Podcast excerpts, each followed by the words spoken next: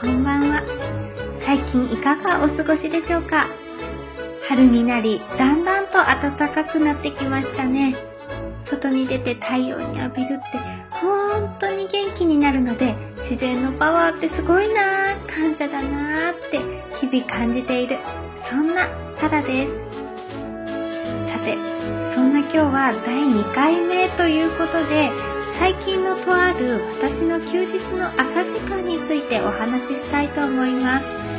お友達の話を聞いている、そんな感覚で、ぜひ気軽に聞いていただけると嬉しいです。早速なのですが、私はモーニングパーソンで、い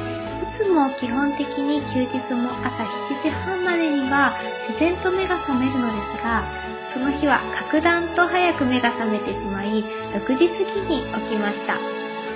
少し眠たかったので、もう少し寝ようかなと思って目をつぶったのですが、寝られなかったので、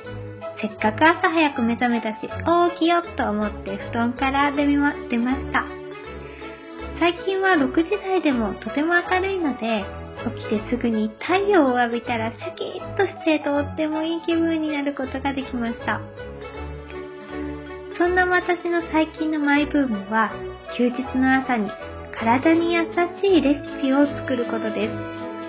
その日は最近作りたいなぁと思っていたキャロットパンケーキを作りました。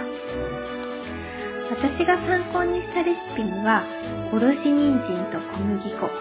豆乳、ベーキングパウダーが使われていたのですが、最近小麦粉を使っていなくて賞味期限を見ると切れてしまっていたので、もったいないことをしてしまったと思ったのですが、代わりのものを使用することにし、小麦粉の代わりに大津粉を使うことにしました。さらに豆乳もなかったので、家にあった豆乳グルトと水を代わりに使って作ってみました。パンケーキにすりおろした人参を入れるのは初めてだったので、どんな味になるかな？生の人参の味がして苦くなってしまうかなといろいろと想像を巡らせていたのですが全く苦くなる心配は無用で少しオレンジに色づいたそんなシンプルなパンケーキの味になり少し甘みのあるパンケーキで美味しくいただくことができました。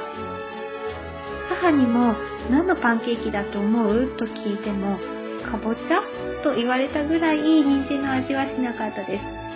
これだと人参が好きではない人でも美味しく食べられて栄養をとれていいなぁと思いました。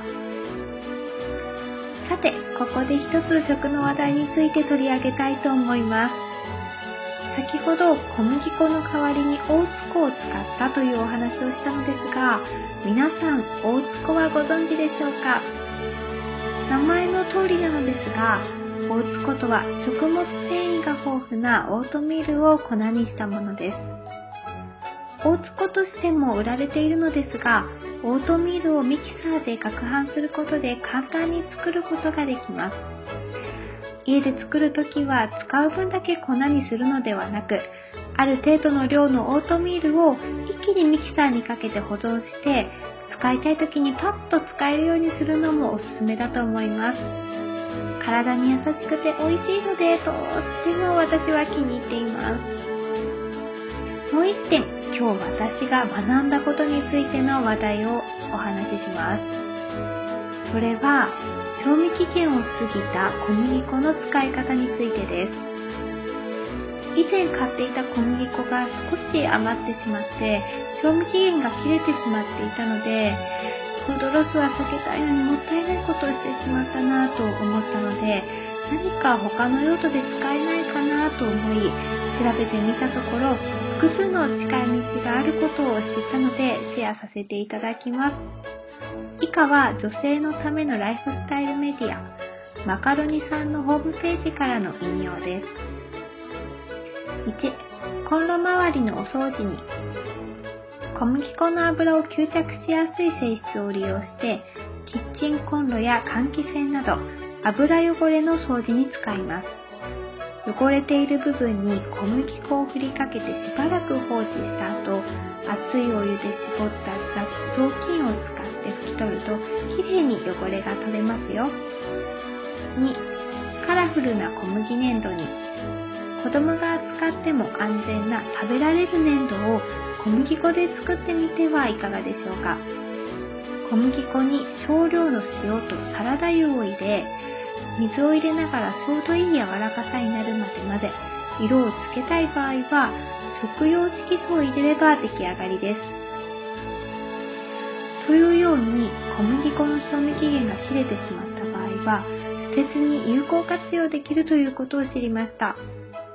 フードロスを避けたいので期限内に使い切るのが一番なのですが万が一余ってしまった場合は捨てずに暮らしの一部として使っていきたいなと思いました。